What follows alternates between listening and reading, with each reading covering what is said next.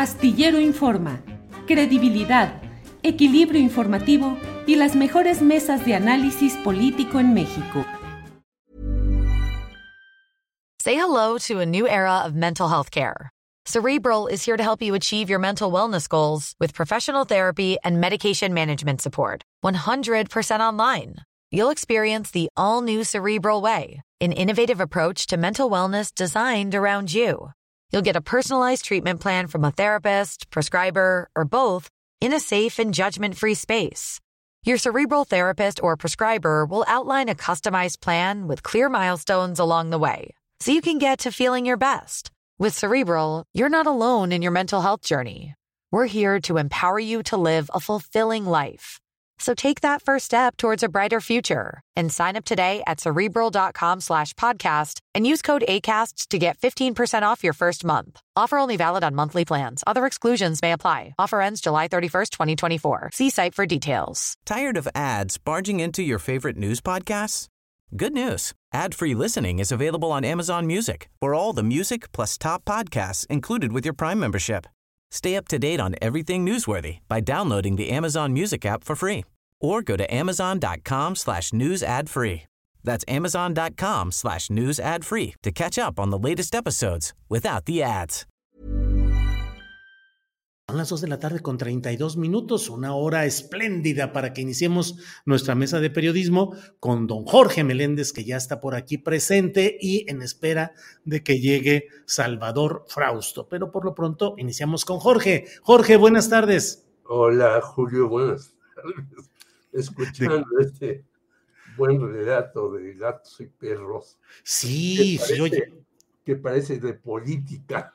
Sí, más que de animales, ¿no? ¿A Quizás ti te gustan los gatos, los perros, Jorge? No, ninguno de los dos. Nada. No he tenido que soportar perros porque a mi hijo le gustan los perros, pero después mudó y ahora tiene un gato. Ándale. Pero este, eh, mi hija tiene perros, entonces yo no, porque cuando yo nací en la colonia Guerrero, en la calle Galeana, que la Ujú. tiraron para hacer eh, el paseo de la reforma rumbo a la villa, y ya después me fui a Tlatelolco. Pero a mí, no sé por qué los perros me correteaban siempre en mi colonia, entonces dije, no, pues no, no estoy de acuerdo con tener nada de eso. Pero mis hijos sí. Órale. Muy bien, Jorge. Muy curioso lo de Adriana Buentello. Sí. Dan un trato preferencial quienes aman a los perros o a los gatos. Sí, sí, sí, imagínate, oftalmólogo para gatos. Bueno, bueno. Jorge, vamos entrando en materia. ¿Cómo vas viendo lo que está sucediendo en el metro? ¿Qué opinas de los constantes incidentes o accidentes, sabotaje o falta de mantenimiento? Y por otra parte, la figura política de Claudia Sheinbaum, ¿cómo la vas viendo en este contexto? Jorge, por favor. Pues escuché al señor Guillermo Calderón y eso se- que se lo explique a los de la Facultad de Ge- Ingeniería, no a la gente. Uno que ha viajado en metro, yo viajé mucho, mucho, mucho en metro, últimamente no, y el metrobús. Es eh, terrible. Si tú llegas a la estación Panti- Pantitlán, te da pavor entrar al metro porque hay una cantidad de gente en la mañana y en la tarde. Si tú viajas, y yo viajé un largo tiempo de la estación Universidad a la estación Indios Verdes, porque antes de la estación Indios Verdes, 18 de mayo, me tenía que bajar para hacer un programa en internet en el canal 21 que iniciaba. Este, pues ves aquello congestionadísimo. Y cuando subieron de 3 a 5 pesos, dijeron, vamos a arreglar las escaleras eléctricas, vamos a hacer esto, no han hecho nada. Es decir, tú bajas en algunas estaciones y no sirven las estaciones eléctricas. Y entonces tú ves a gente en silla de ruedas y cómo la suben entre varios porque tienen que ayudar a la persona que va ahí. Yo creo que al metro habría que invertirle mucho más dinero. Eh, tengo eh, algunas cifras. En 2018, casi 23 mil millones para el metro. Este año, casi 20 mil, o sea, 3 mil menos. Y en la Gaceta Oficial dicen que son casi 9, 19 mil. Ni entre las autoridades se ponen de acuerdo en cuánto tienen para el metro. El metro necesita muchísimo dinero. Tiene, en efecto, un amigo mío que fue subdirector del metro, no daré el nombre, ni diré con quién estuvo, que es abogado, me dice, es que la gran mayoría de lo que hay que comprar es, viene del extranjero, entonces se eleva muchísimo. Entonces hay que invertirle en el metro todo lo que se pueda, pero no, no lo hacen. Y yo estoy de acuerdo en lo que dijiste, la señora Claudia Sheinbaum, en lugar de estar cantando en un café una, pues, entre pop y rock de los años 70, cuando reinaugura la línea 12, debería estar viendo qué sucede en todas las partes, y ya vimos que la agarraron en Michoacán mientras ella, ella daba una conferencia, perdón, en cómo gobernar exitosamente. Pues no, gobernar exitosamente es estar al tanto todos los días, todas las horas, todos los instantes de lo principal. Y una de las actividades principales de la circulación, no solamente para la Ciudad de México, sino para el Estado de México, que debería también contribuir, porque yo te diría, en la estación Buenavista yo veía que se bajaban decenas y decenas y decenas de personas y decía, ¿por qué se bajan aquí? Porque ahí están los camiones y los vehículos que van a llevar a la gente del Estado de México, que pobre de ella, hace cuatro horas entre el Estado de México y a donde va a trabajar, de albañil, de este electricista, de lo que sea. Es decir, jornadas terribles, y tú ves, yo me subía en la estación universidad y veía que se subían en las demás estaciones, iban dormidos y pues tenían como un chip para bajarse en la estación Buenavista, pero es un servicio de transporte indispensable.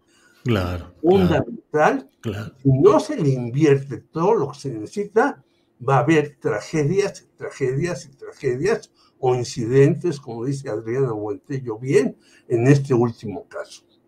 Gracias, Jorge. Salvador Frausto, bienvenido. Buenas tardes, don Salvador. Hola, eh, Julio, muy buenas tardes. ¿Qué tal, eh, Jorge? Es un gusto incorporarme eh, un poquito tarde a esta conversación, pero que tengan muy buena semana. Pero puedes decir que venías en metro y que hubo algún uh, retraso y que por eso llegaste tarde o alguna cosa así, Salvador. Justo lo, es lo que iba a comentar, se retrasó el metro. Pues qué se le hace.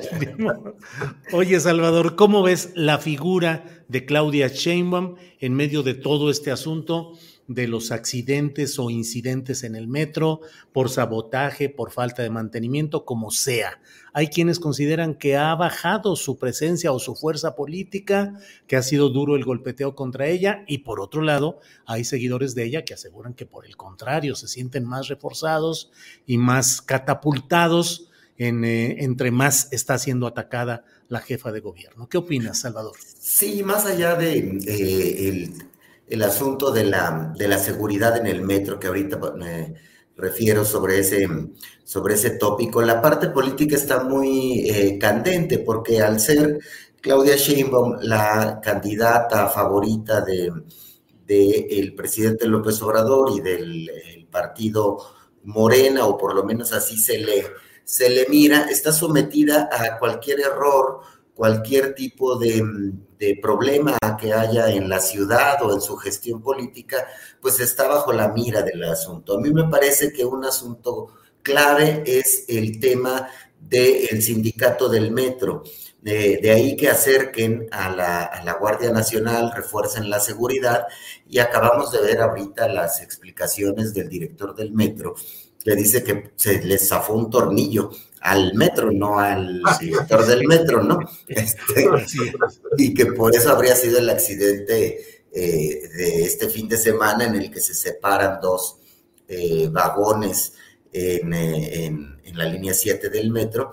Y bueno, sí hay que mirar la mano negra política en esto, el, aclarar si las suspicacias, que, las sospechas de que puedan ser accidentes deliberados, atípicos, hay que revisarlo. Y si para eso tiene que entrar la Guardia Nacional o otro tipo de, policías o se tienen que realizar investigaciones, es muy grave que hubiera eh, algún tipo de, mano negra en ese, en ese caso, saltan pues hacia los enemigos de Claudia Sheinbaum o al propio sindicato del metro con el que ha tenido una relación eh, tirante la jefa de gobierno y bueno, pues hay que mirarlo con mucha, con mucha atención, sin dejar de decir que el mantenimiento ah, en el caso del metro no ha sido el ideal en los, eh, en los últimos ya muchos años y ahí también debe de reforzarse ese, ese asunto.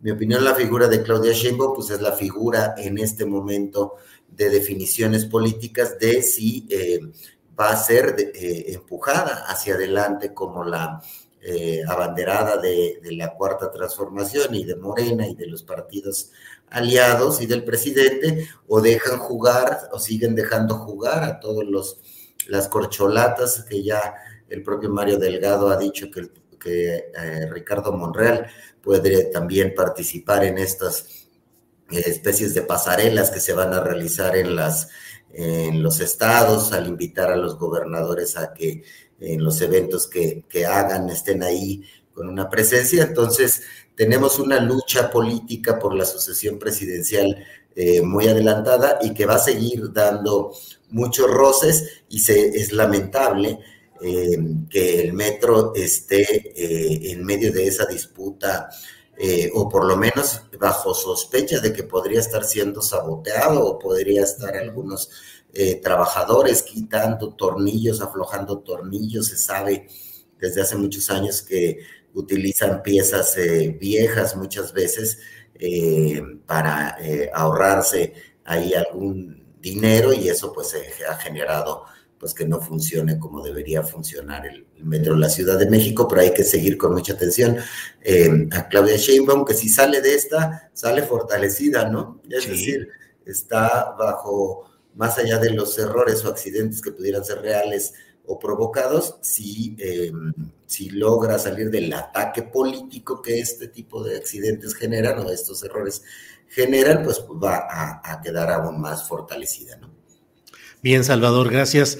Eh, Jorge Meléndez, ¿qué opinas de lo que está pasando en Coahuila, donde de manera insólita y contra lo que ha sucedido en la mayoría de los estados donde ha ganado Morena, la aplastante mayoría, eh, ahora van divididos y el verde tiene su candidato y el PT tiene su candidato y Morena Aguadiana. ¿Qué opinas de ese cuadro político, diría yo, tan descoyuntado, Jorge Meléndez? Pues que todo favorece a este señor Riquelme y a Moreira. Y escuché la entrevista que le hiciste a Lenin Pérez. Yo conocí a Evaristo Pérez Arriola, eh, también estuve en la primera, yo fui suplente de Rincón Gallardo, y eso de que apoyamos a Fox porque este, la alternancia me parece un despropósito del señor Lenin Pérez y me parece un despropósito también de todos, incluido de Rincón Gallardo. Hay una portada en la revista Proceso que dice Rincón Gallardo cuando fue candidato a la presidencia en la época de Fox, jamás trabajaré con Fox. Le hacen el CONAPRED y entra de inmediato al mismo. Es decir, hubo muchos miembros de mi ex partido, el Partido Comunista, que a las primeras de cambio aceptaron lo que les dieron. No hay que olvidar que Baristo Pérez Arriola fue hasta asesor de Carlos Salinas de Gortari. No hay que darle muchas vueltas a esta cuestión. Esto ya está, si eh, hay tanta bronca interna o este ya le dijeron al señor Riquelme, ahí está tu, tu este, regalo de Reyes, de, aunque no estemos en 6 de enero, pero cuatro, tres, perdón, contra el señor que puso el señor Riquelme, pues no le van a, durar nada.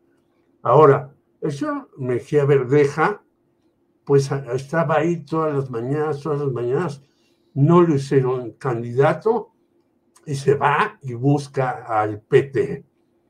Es como sucede siempre, la enorme cantidad de políticos dicen, la ideología, ¿qué es eso? Yo quiero mi chamba, mis beneficios, etcétera. Entonces, estamos en un momento en que ya demos como hecho que el candidato del señor Riquelme será el ganador y el que, quién sabe cómo vaya a responder furioso será el señor Guadiana, que él esperaba que ganaría muy fácil por su dinero, por sus negocios y por todo lo demás. Y ya le pusieron realmente una división feroz para que pierda. Oye, Jorge, ¿error político de operación en Coahuila de parte de Morena o la 4T o plan con maña para dejar Coahuila al PRI y Estado de México a Morena?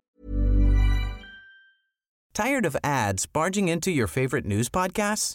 Good news. Ad-free listening is available on Amazon Music. For all the music plus top podcasts included with your Prime membership. Stay up to date on everything newsworthy by downloading the Amazon Music app for free or go to amazon.com slash news ad free.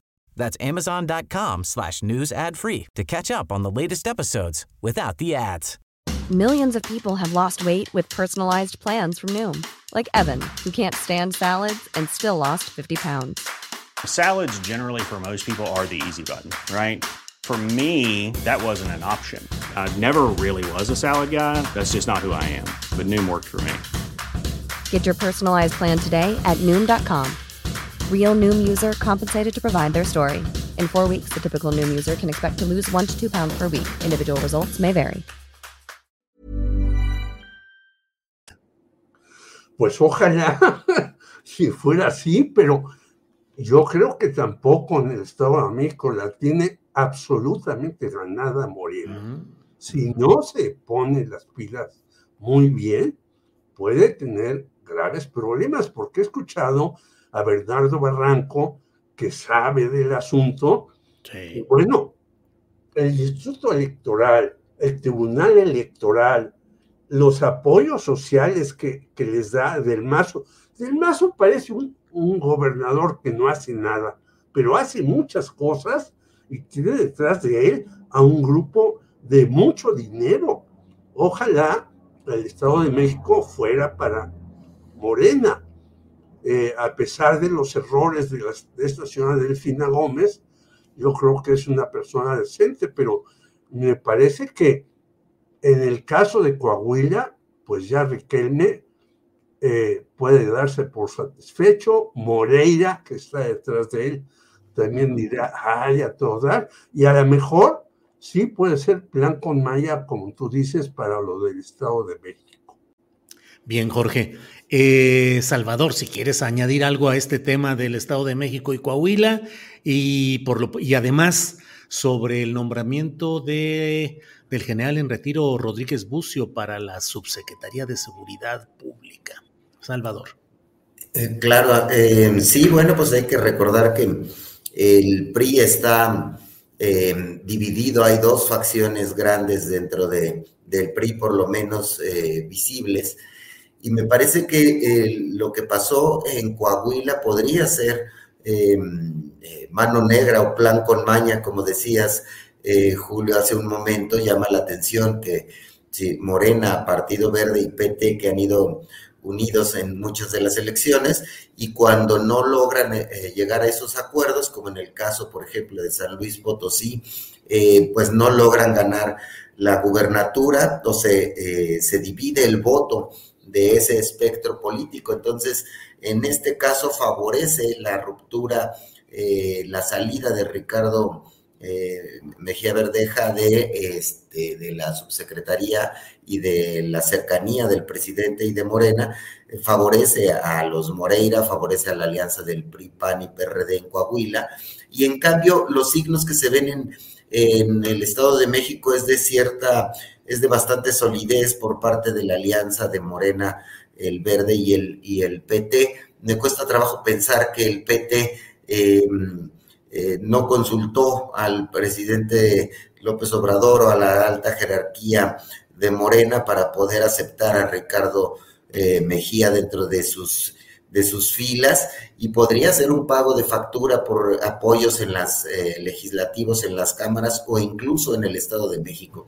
Así como están las cosas, aunque apenas comienzan las llamadas eh, precampañas, los tiempos eh, iniciales rumbo a las estas dos elecciones, me parecería que todo pinta a que podría ir en ventaja la alianza de Morena por el Estado de México y la alianza de PRI-PAN PRD por el caso de, Coahuila. Y bueno, pues entra un em, elemento del ejército a fortalecer eh, la Secretaría de Seguridad, pues es un asunto que ya hemos visto desde, desde que eh, se configuró esta Secretaría de Seguridad eh, Ciudadana, en la cual, de Seguridad Pública y Ciudadana, en la cual, pues, la cercanía que está teniendo esta Secretaría con la Guardia Nacional, que de ahí eh, viene el, nuevo subsecretario, pues están eh, muy cerca.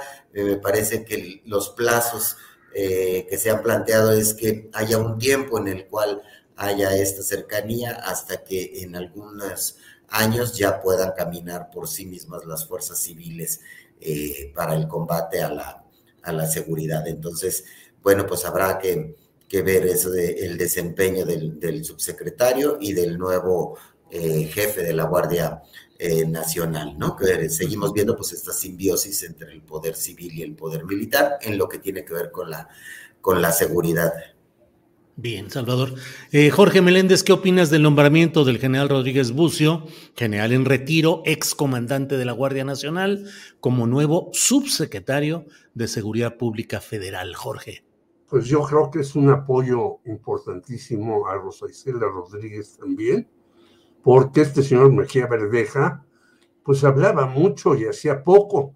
En cambio, yo creo que con el general, la eh, encargada de esa Secretaría de Seguridad Ciudadana, eh, tendrá más apoyo para ella, para sus planes. Hemos visto que la señora Rosa Isela Rodríguez ha resuelto, por ejemplo, este asunto de los penales privados, que era un negocio verdaderamente descomunal de muchos señores que les dio Enrique Peña Nieto y cómo Rosa Isela ha ido haciendo aparentemente pequeñas cuestiones, pero grandes ahorros para el país.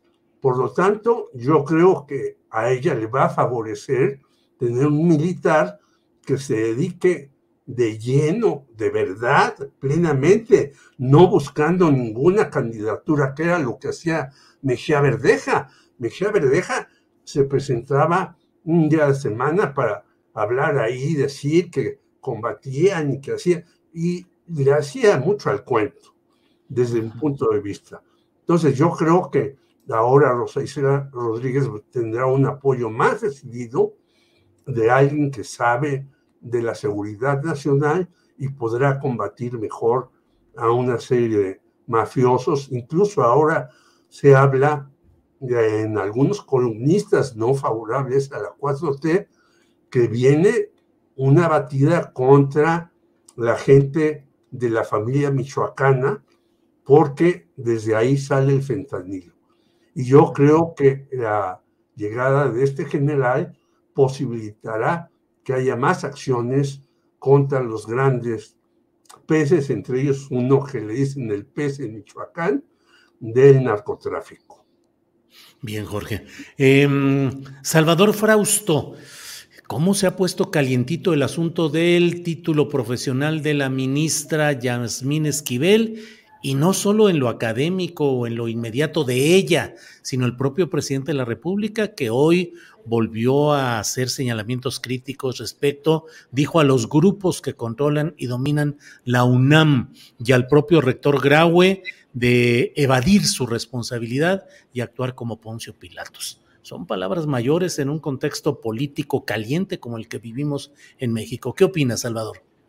Claro, sí, se, están eh, eh, pasando la, bolita de la responsabilidad de quién debe de, generar ahí el, eh, una especie de, de sentencia, ¿no? De, vaya, lo que está pidiendo el presidente López Obrador es que la UNAM eh, interponga una denuncia si así corresponde y eh, esa carga política quedaría en la UNAM. No quiere que la SEP tome esa, esa carga política de empujar o buscar cancelarle la, la, tesis a la, a la ministra Esquivel y por otra parte ella hoy vuelve a decir eh, que es su tesis, eh, suena muy eh, difícil creerlo, sobre todo por el tema de los años ¿no? y los parecidos, una en el 86 y otra tesis en el 87,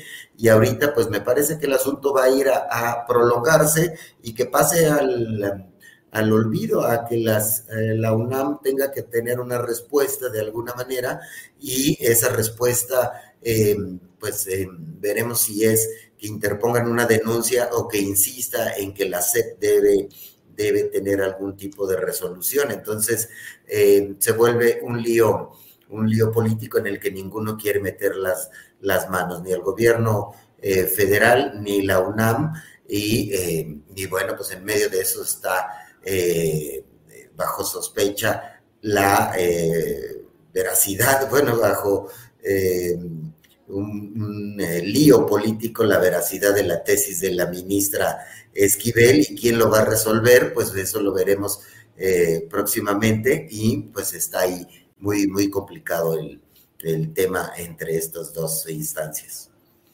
Bien, Salvador, eh, gracias. Jorge Meléndez, ¿qué opinas de este señalamiento del presidente López Obrador acerca de que hay bandos que tienen el control político de la UNAM y bueno, pues toda esta historia de, mucho eh, movimiento político en relación con la tesis de la ministra Yasmín Esquivel.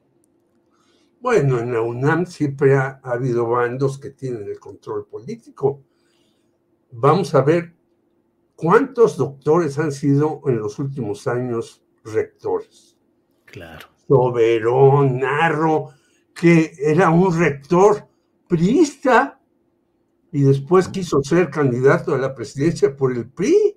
Digo, es hasta terrible y ahora escribe en un periódico muy crítico contra el presidente de la República y cuando estaba primero como secretario general, después como rector, todo eso, estaba calladito, no impugnaba nada de la presidencia.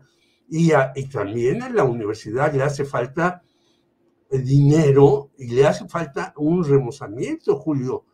Entre el 70 y el 80% de los profesores de la UNAM ganan entre 1.600 y 5.000 pesos al mes.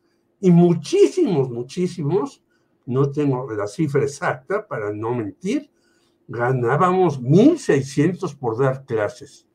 ¿Es eso justo ante lo que ganan los funcionarios del UNAM? No, es totalmente injusto. Ahí también se requiere una reforma, hacer las cosas de otra manera. ¿Y cómo puede una señora, y no enterarse la UNAM, eh, dirigir 534 tesis? Yo fui eh, eh, profesor de la UNAM porque acabo de, de jubilarme, 50 años, y dirigí como 25 tesis y participé con, como en otras 25. Y no puede ser que esta señora, además de dirigir 534 tesis, dirija cinco iguales, porque no solamente es el caso de Yasmín Esquivel y el que parece plagiado, sino de tres tesis más. ¿Cómo es posible que una señora dirija cinco tesis iguales? Entonces, ahí hay también que ver en la UNAM, y yo defiendo a la UNAM sobre muchas cosas, pero también hay problemas gravísimos. Desde el sindicato, después de que salió Evaristo Pérez Arriola, bueno, se han eternizado ahí los líderes y aceptan lo que les dice la autoridad. Hasta también los puestos y los cargos en la UNAM, que es una vergüenza que a veces no hay ni siquiera titularidad de muchos profesores después de 30 o 40 años de dar clases porque no hay concursos de oposición. Hay que también ver con ojos críticos la UNAM, no solamente con esa idea de que, ah, bueno, es la alma mater y que no sé qué, y que está en el número tantos. Hay que también ponerle el ojo en la UNAM y no solamente al exterior. Bien, Jorge, eh, pues ya son las 3 de la tarde con un minuto, se nos ha ido el tiempo. Cierro haciéndoles una preguntita rápida cada cual. Salvador Frausto, ¿crees que en las circunstancias políticas que se están viviendo entre los aspirantes de Morena y eventualmente ante este golpeteo tan fuerte contra Sheinbaum, eh, Adán Augusto está creciendo y está moviéndose más fuerte? Sí, me, parece que, parte de la razón por la cual siguen muy activos eh, Adán Augusto, Marcelo, eh, Ebrard y Ricardo Monreal es porque en medio del golpeteo yo creo que el cálculo político de los otros aspirantes es que eh, pueden tener posibilidades si alguno se resbala. Entonces, eh, me parece que es un momento en el que ninguno se va a caer, eh, a mover, perdón, a mover de su, de su carril, van a intentarlo eh, con esa expectativa de que alguno resbale y ciertamente a Dan Augusto se le ve muy, muy movido, pero te diría también lo propio de, de Marcelo Ebrard y de Ricardo Monreal, que bajó un poco la Guardia Pública, pero está ahí jugando y parece que ya está siendo aceptado dentro del, juego de las, de las corcholatas en este momento, Julio. Bien.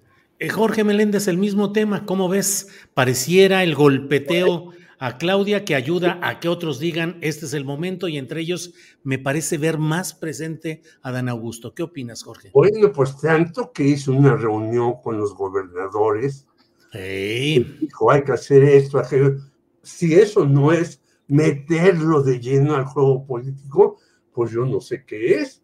Si tú les dices a todos tus gobernadores, vayan a la reunión con Adán Augusto para que les dé línea y este les da y dice hay que hacer esto, aquello y lo demás y placear a todos, pues está metidísimo en el juego político. A mí, un amigo mío me decía, no se te pase que la sorpresa pueda ser a Dan Augusto. Y yo decía, no, hombre, este cuate, de verdad, eh, pues eh, alguien le mandó una serenata una noche y salió con esas. Pues no, yo veo que Dan Augusto está creciendo en este tipo de cuestiones porque está dando línea por aquí y por allá. Esa es mi opinión. No me parece que pueda ser el finalista, pero que le están dando posibilidades de avanzar, como también lo decía Salvador, indudablemente.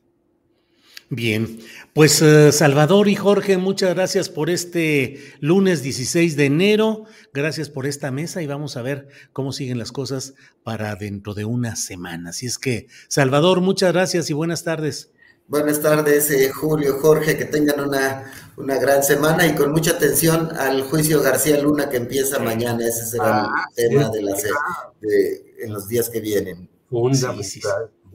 Que de milenio va a estar Elisa Alaniz, anda por allá, ¿no, Salvador? Exacto, sí, está Elisa Laniz, está Alejandro Domínguez y otro eh, reportero, y vamos a, estamos preparando también reportajes eh, sobre, sobre el asunto, sobre los cómplices de, de, de, García Luna y las expectativas de lo que se, se va a cantar en ese juicio. Muchos testigos, narcos, políticos, eso se va a poner muy, muy de telenovela. Salvador. Y, y periodistas. Periodistas por ahí. Y periodistas. A, a ver algunos nombres de quienes hoy escuchaba a Jesús Esquivel y dijo, Juan, yo hice un reportaje, ¿Eh? que me fueron de encima un chorro de periodistas, ahora a ver qué van a decir de ellos, ¿no? Claro. Ahí está. Bien. Muchas gracias. Jorge Salvador, muchas gracias y nos vemos. Salvador, a ti, a Adriana, a todo el equipo y a la audiencia.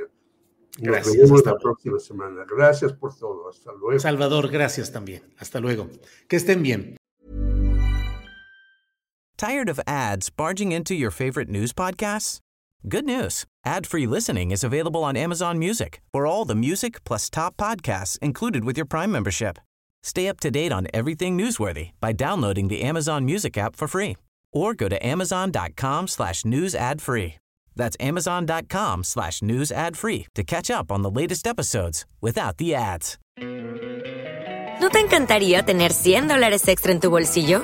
Haz que un experto bilingüe de TurboTax declare tus impuestos para el 31 de marzo y obtén 100 dólares de vuelta al instante. Porque no importa cuáles hayan sido tus logros del año pasado, TurboTax hace que cuenten. Obtén 100 dólares de vuelta y tus impuestos con 100% de precisión. Solo con Intuit TurboTax. Debes declarar para el 31 de marzo. Crédito solo aplicable al costo de la presentación federal con TurboTax Full Service. Oferta sujeta a cambios o cancelación en cualquier momento. Para que te enteres del próximo noticiero, suscríbete y dale follow en Apple, Spotify, Amazon Music, Google o donde sea que escuches podcast. Te invitamos a visitar nuestra página julioastillero.com.